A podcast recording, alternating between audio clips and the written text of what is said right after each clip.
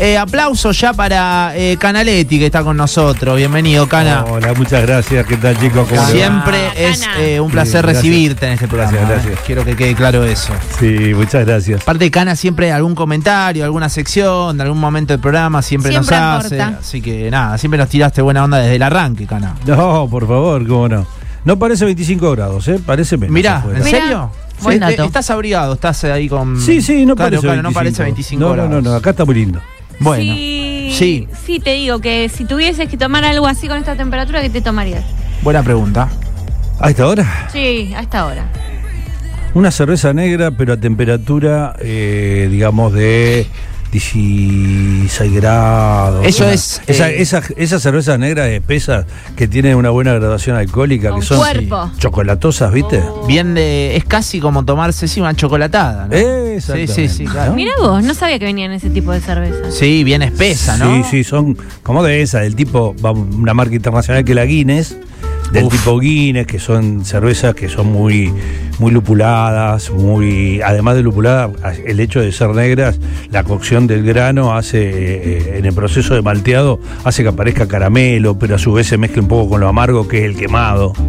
Son muy interesantes. Mira qué Eh, definición. Cana, ¿La Guinness se consigue hoy por hoy acá en Rosario, ponele? No, no. no se consigue, ¿no? No, no, Directamente me en ningún dijeron, lado. yo no la vi que hay una Guinness nacional. Mirá, Pero mirá. yo no la vi como una licencia. Sí. Y no, no voy a hablar porque no la probé. Porque no Claro. sabemos. Pero no se consigue acá, ¿no? No, no, pero en Rosario llegamos a tener Guinness tirada, ¿eh? ¿En, en serio? Ey, Ah, eh, irlandés. Oco, En Ocon, O'Connell, Paraguay 2-2. irlandés, ¿eh? Sí, en O'Connell, de una. Y Paraguay. Era- Histórico. Salta y Paraguay, ahí hubo Guinness Hermoso. tirada. Una, sí, la verdad que sí. Esa sí era la, la Guinness. Esa sí era la. la- Esa era la Guinness y después venía una Guinness en latita que venía con una bolita adentro por el tema del nitrógeno. Vos sabés que eh, eso fue de las grandes cosas que he descubierto estos últimos años. Me vendieron una, eh, la vez que lo fui a visitar a mi hermano que vivía afuera. Me vendieron una y. mm, a mi hermano, a mi otro hermano en realidad. Se la venden y él la abre y no le dijo nada al tipo. ¿Viste? Toma. Mi hermano, eh, buen cervecero, y dice: No, eh, acá hay algo mal. Bueno, cuando va, yo le pregunto al tipo, estamos ahí tomando algo, y me dice, no, no la activaste, me dice él. ¿Cómo que hay que activar? Apa, ¿qué clase me estás y dando? tiene, no, es impresionante. Y tiene la, la lata como una bola, ¿qué es? De, ¿Qué es lo que. Nitrógeno. Nitrógeno. Sí, y fue nitrógeno, pero en realidad es para servirla, no es una lata para tomar ¿A del dónde claro. la tiene la bola? No Adentro, adentro. No. ¿Y qué? ¿La tenés que batir? Sí, la moves y entonces se abre, pero en realidad cuando abrís ya empieza a activarse. Bien. y eh, después cuando la vas sirviendo, Sí. vos ves cómo, la, la, la espuma va de abajo hacia arriba, ¿no? Va subiendo, Zarpado. subiendo, subiendo. Impresionante. hasta genera toda la... Sí, impresionante. Parece tirada. Claro, parece tirada. Ese es el objetivo. ¿no? Eh, y después el tipo, ya que está, eh, te pregunto, Cana, tenía como en, digo, para tirar la cerveza, eh, abajo, no sé cómo se llama, donde se ponen los vasos, tenía como para darle esa vibración también a- al, eh, al vaso y para que genere... y para que genere eso... ese eh, efecto en- en- también. eh, mientras que la está tirando. Me pareció una tecnología impresionante, Sí, digamos, como para tomarse una cerveza. Y son esa, esa espuma color crema que Es- le, le tenés que entrar con cortapierro, ¿viste? Sí, Porque sí, tal Tal cual. si no, no se va, ¿viste? Tal cual, tal cual, tal cual. Venía con una chinchivilla, la Guinness, y era alargada. Yo trabajé para una cervecería de Argentina que la traía de importación. Mira vos. Sí, vamos a hacer una pequeña aclaración. Dale. Chinchivira era. Ahí va. Ahí va. Era una gaseosa de los años de todo, muy, muy, muy viejo, nosotros ni siquiera la vi, que era una gaseosa que venía con la bolita adentro. Mira. Una de las primeras gaseosas tipo spray de ese tipo, creo que era, y se llamaba Chinchivira. Estoy casi seguro que es Chinchivira. Mira vos, a ver. La Guinness, esa que es nacional, se, es igual, es con licencia y se consigue en los supermercados que empiezan con la letra C y terminan con la letra O. Bueno, gracias por el dato.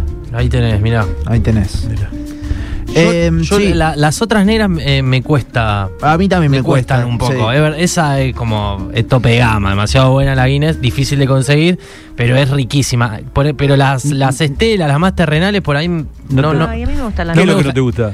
sé, de- ¿El sabor? el sabor. Yo soy muy de la cerveza rubia, tomo Livianita. Mucho, mucho.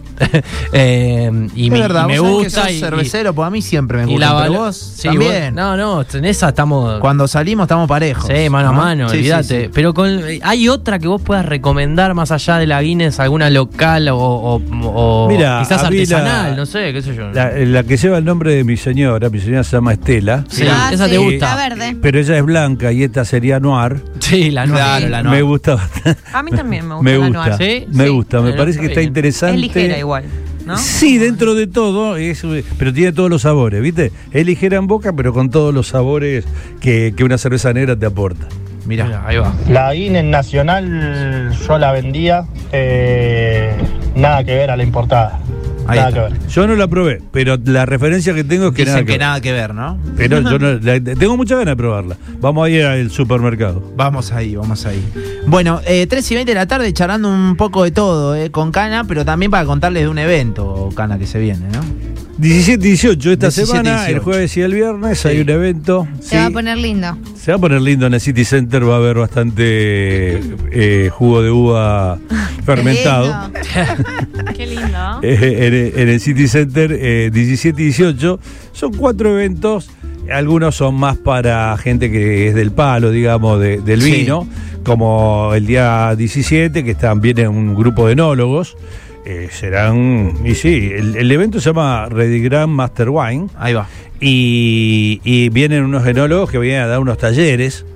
Eh, es para todo público, ¿eh? pero digamos te tiene que gustar el, el tema para escuchar, eh, catar y además escuchar. Y vienen enólogos, y ahí voy a estar laburando un poco de coordinador Bien. de esos divos, porque los, los enólogos acá, total no creo que estén escuchando. No, no. Son, Pero son, son divos, ¿viste? Sí, son Te iba a decir, son medio rockstars, ¿no? hay Eh, algunos que son, son rockstar. El primero de la tarde es mi querido amigo Peleriti, que es un rockstar que Sí. organiza el Wine Rock, así que rockstar en serio. Claro. Pero hay varios rockstars de ese tipo, sí, sí, que hacen muy ricas cosas eh, y de muy bueno, y van a ir presentando talleres, a veces están dos bodegas, se hacen catas, pero a su vez con alguna temática, ¿no es cierto? Que puede ser vinos orgánicos, que puede ser fermentados, que puede ser distintos vinos de distintas regiones.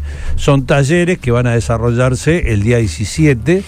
eh, desde las 2 de la tarde más o menos a las 7 y media, 8 de la noche. ¿Qué características puede llegar a tener un vino orgánico que recién lo nombrás? Mira, los vinos orgánicos que son cada vez más y hoy en día es una de las movidas más fuertes de las bodegas. Mirá.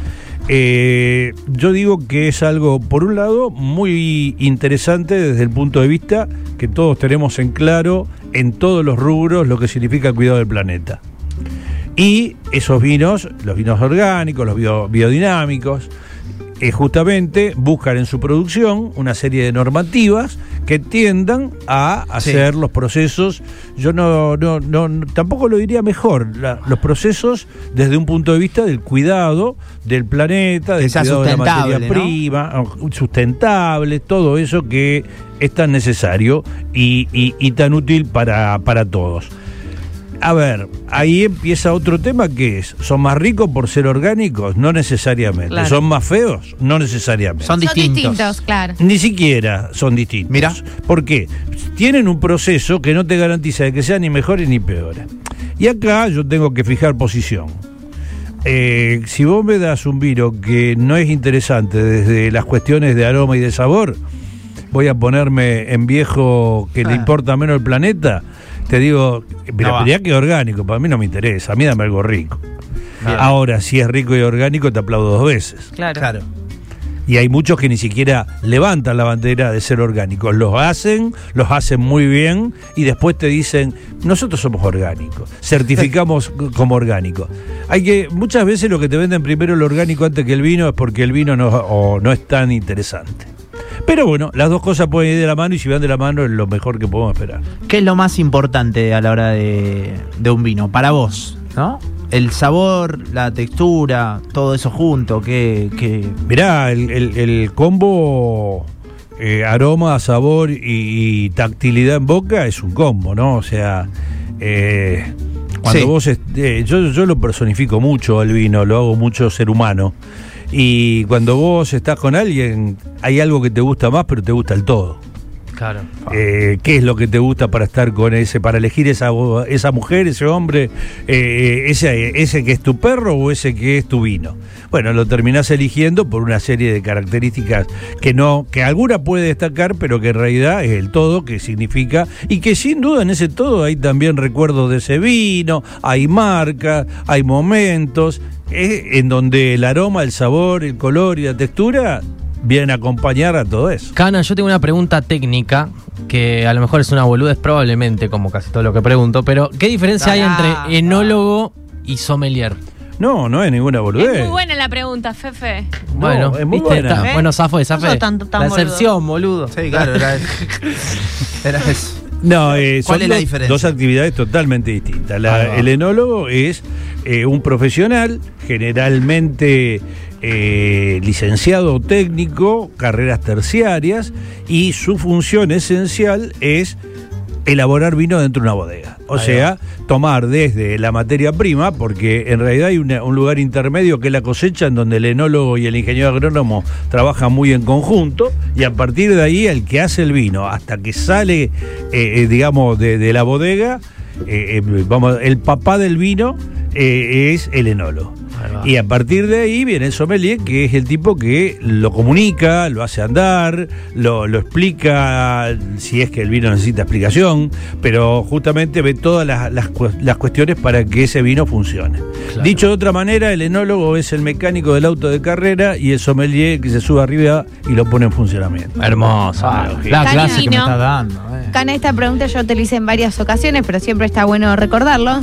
¿Qué onda aquellos que al vino le ponemos un cubito de hielo? ¿Viste? Que muchos dicen, no, Sacrilegio. Mira, ayer al mediodía fui a almorzar. Porque y- no es tan así.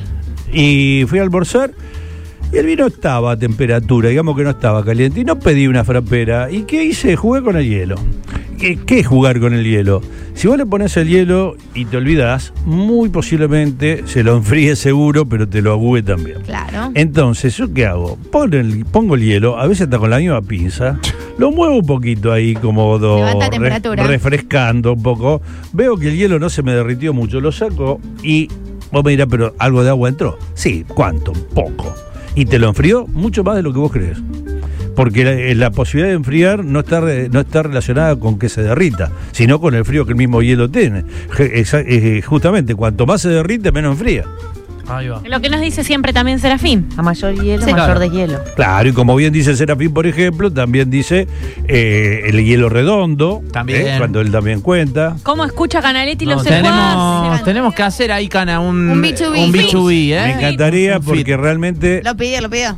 Hay que pocas armar, veces, sí. pocas veces coincido tanto con alguien que habla Mirá, de ¿en serio? coctelería, por no decir Ay, todo. se va a poner recontento. Sí. No, Se y lo yo también, y yo también. Se lo contamos a Serafo esto. Sí. Me el, encantaría. el tema es que hay que arrancar a la una hasta las cuatro. Chupis habla de escabio, ¿eh? Todo, las Sí, tres horas. comida, y tenemos que tener una buena picada. Claro. Comida de María. A full, a full. tardes. La Unión Europea va a pedir de cada bodega argentina un requisito que es un vino orgánico por línea. Mirá, Es la nueva que se viene. ahí está. Sí, es verdad y es una tendencia mundial.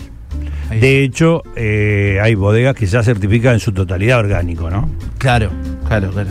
Pero Eh, bueno, hay que volver a ser afín, ¿eh? Eh, Sí, sí, así, que- así armamos co- coctelería. Escu- Pero sí. no me puedo, no puedo hacer un versus porque hacen muchos cócteles clásicos, ¿viste? Es lo- Claro. Es, un- Es verdad eso. Es Claro, como ver eh, qué sucede. Eh, ¿Qué vino está pasando por un buen momento? Que vos digas, año 2023, la verdad que este vino está muy bien. Mira, más que hablarte de un vino, te digo que lo que viene sigue creciendo y sigue, y ya se instaló como parte del argentino, y a mí me llama la atención es la cepa Cabernet Franc.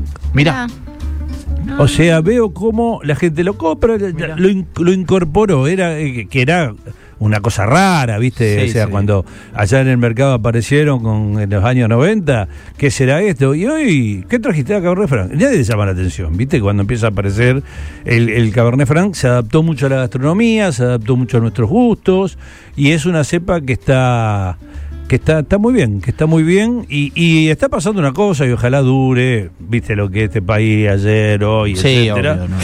Pero están a buenos precios los vinos. Están Bueno, a muy buenos no lo digas en voz Bueno, hay que invertir en vinos. Están a muy buen Eso- precio porque realmente hoy te compras una cosa más que interesante por 1.800, 2.000 pesos. ¿Está bien? Muy bien, Mirá. compras cosas muy bien. Una linda Y- etiqueta, todo, ¿no? Y, una, y una, una gaseosa te sale eh, No, una cerveza. El otro día que lo charlamos acá, una coca hoy por hoy, una luca te gastas. Por No, eso te digo. Y si pensás en lo que significa, inclusive en el tiempo que te lleva a tomarlo, ¿no? Claro. Ahí va. Cana, ¿qué onda las, esto que me parece que es una modalidad de los últimos años? Estas cajas que vienen con una bolsa de vino adentro que traen 3 Bajín litros, creo. ¿Qué, ¿Eso va o...? Sí, va, va y va mucho y lo, y lo estamos dejando pasar.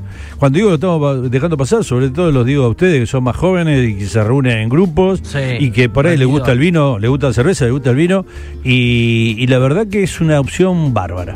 Porque, regaló porque una- son cuatro botellas, Claro.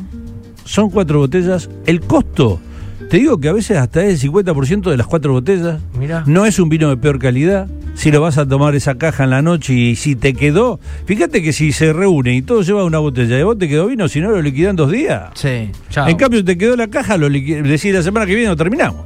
Porque esa no ingresa oxígeno a la bolsa. Sale Claro. vino sin ingresar oxígeno. Entonces tenés 15 días fácil en donde ese vino se mantiene igual. Mirá qué bueno. El problema es que no estás viendo cuánto queda. Ah, ahí va. Le da, le da. Le le da. No, da, pero llega un momento La que- abundancia favorece al derroche. En un momento tenés que inclinar la caja y ahí ya te vas Pará, dando Paula, cuenta. no contés Está intimidades, contando ¿no? todo. No No, quiero de saber. que queda al fondo de la bolsa. Es Claro. verdad lo que dice él, no se ve, pero está bueno porque hay varias bodegas que tienen opción. Y buenos Entonces, vinos. Claro, y entonces buenos son vinos ricos. y es muy buena opción. Y Y, varias el cepas costo. incluso. Sí. Inclusive eh, es una opción ideal si salís de casa. O sea, te vas a la isla, te llevas cuatro botellas en una cajita. De... Vamos a explicar porque la gente a lo mejor estamos hablando de algo que no entiende. Es una caja de cartón, lo cual te da idea de tetrabric y, y lo rechazás, pero olvídate y sacá eso de la cabeza, que tiene adentro una bolsa muy especial, con un gramaje muy especial que no se ve, que tiene una canicita que es muy especial que permite que salga el vino y no entre oxígeno. Bag in box, o sea, bolsa dentro de la caja. Bien. Así se pide back in box y vienen de distintas cepas, blanco, tinto, inclusive hay unas cajas que están divididas en dos, tienen dos canillitas para que tengas dos botellas de uno y dos botellas de otro. Y eso, de eso estamos hablando, que va muy bien en la heladera, que la puedes llevar, no sé.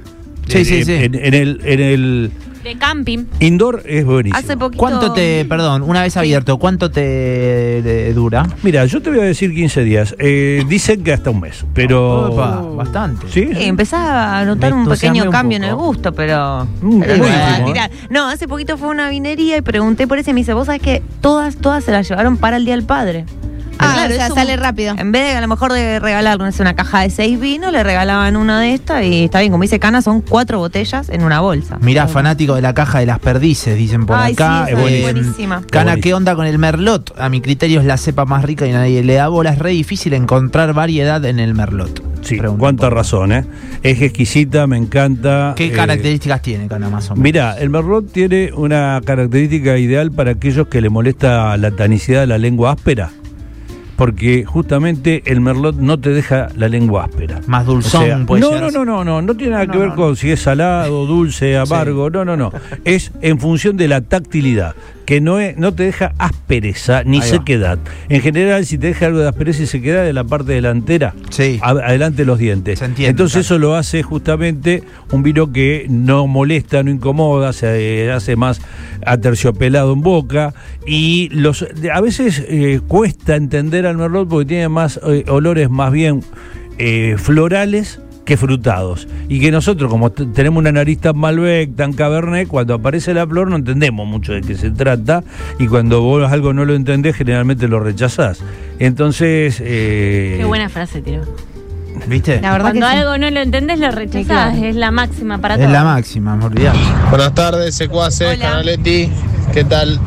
Una pregunta, eh, va, un pedido de, de explicación más que nada, si es posible, el tema de los vinos blancos, eh, el tema de cuál es más dulce, cuál es más ácido, lo mismo con los tintos, cuál es más pasable en el sentido más dulce, más rico. Bueno, evidentemente para vos dulce es sinónimo de rico y dulce puede no ser sinónimo de rico. Eh, los vinos, la palabra, el antónimo de dulce es seco. Cuando vos decís que algo es seco, estás diciendo que no tiene dulzor perceptible. Entonces esta bebida es seca, que significa que no hay dulzor ahí. Y entonces, ve, puede haber acidez o no. Lo que no hay es dulzor. Vinos dulces hay un montón, hay Un vinos montón. dulces, blancos, y eh, lo vas y lo pedís como vino dulce, blanco, vino tardío, dulce natural, distintas características de vinos dulces. Y luego, los otros vinos, ¿qué vas a encontrar en un vino blanco? Y en un vino blanco siempre vas a encontrar una acidez un poquito más elevada. Son vinos que son más ácidos porque eh, en su constitución la uva blanca es más ácida y la forma se cosechan antes, todo tiende a que haya una acidez mayor. ¿Y qué pasa con el rosé? Bueno, los rosados son pura y exclusivamente de uva tinta y hay que cosecharlos también con un grado de acidez alto, pero ya con algo de madurez también. Cana, ¿puede ser que la resaca del vino sea de las más duras? Y si es así, ¿por qué motivo? Porque para mí es peor tener resaca de vino que de haberme quizás chupado un buen trago. No sé si puede ser alguna cuestión orgánica de cada persona, si es, eh, no sé, por la fermentación que tiene la uva. No, o yo por creo algún que motivo. yo creo que puede ser porque el vino tiene muchos elementos químicos. Entonces, cuando uno habla de resaca, uno está hablando de lo que le pasó con el alcohol, y el vino ahí tiene menos que un trago, si, si vamos a pensar, o menos que un whisky, menos que todo. Pero el vino es mucho más rico en elementos, tiene 800, 1000 elementos químicos. Entonces, cuando vos ingerís vino, y entre medio a lo mejor también te llegó a la comida, entonces comiste una cosa, comiste la otra, tomaste más vino, más vino, más vino, vos le metiste un montón de elementos, qué es eso, no sé, un gin no tiene zinc. El vino tiene zinc, ¿cuánto? Ínfimo. Pero tiene. O sea, un vino tiene entre 800 a 1000 elementos químicos. Esa complejidad que le da sabor, le da aroma, también es posible que en un exceso de alcohol acompañen a lo que podemos llamar la descompensación del cuerpo. O sea, una cosa es Bien. estoy borracho Sí. y otra Sí. cosa la descompensación que generalmente lleva a la resaca, que es alcohol más. Y ese alcohol más esos elementos es posible que el vino los tenga. Muchachos, yo hace dos años que vivo en España y les puedo asegurar que un vino de medio pelo aquí en España vale 10, 12 euros más o menos. Y de medio pelo. Y que de calidad comparado con el argentino es espantoso con el vino argentino. Un vino de medio pelo de acá de España de lo más berreta que hay en Argentina. Así que los vinos de Argentina están en muy, pero muy buen precio y son de excelentísima calidad. Dediquémonos a la exportación de vinos, muchachos. Coincido Ese es. 100% y dediquémonos a tomar vino.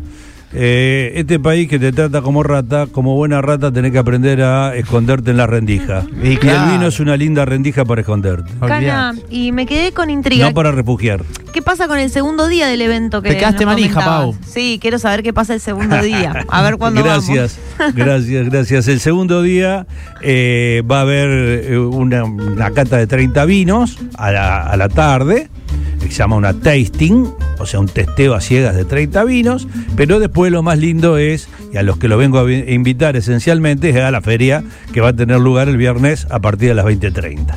Es para todo público, 20.30, se caen por ahí, eh, hay que comprar antes la entrada en Eventbrite, a través de Eventbrite, eh, la plataforma, y va a haber, mira, va a haber, están todos los enólogos, están todas las bodegas, va a haber más de 180 vinos eh, abiertos, va a haber feria. comida, Mal.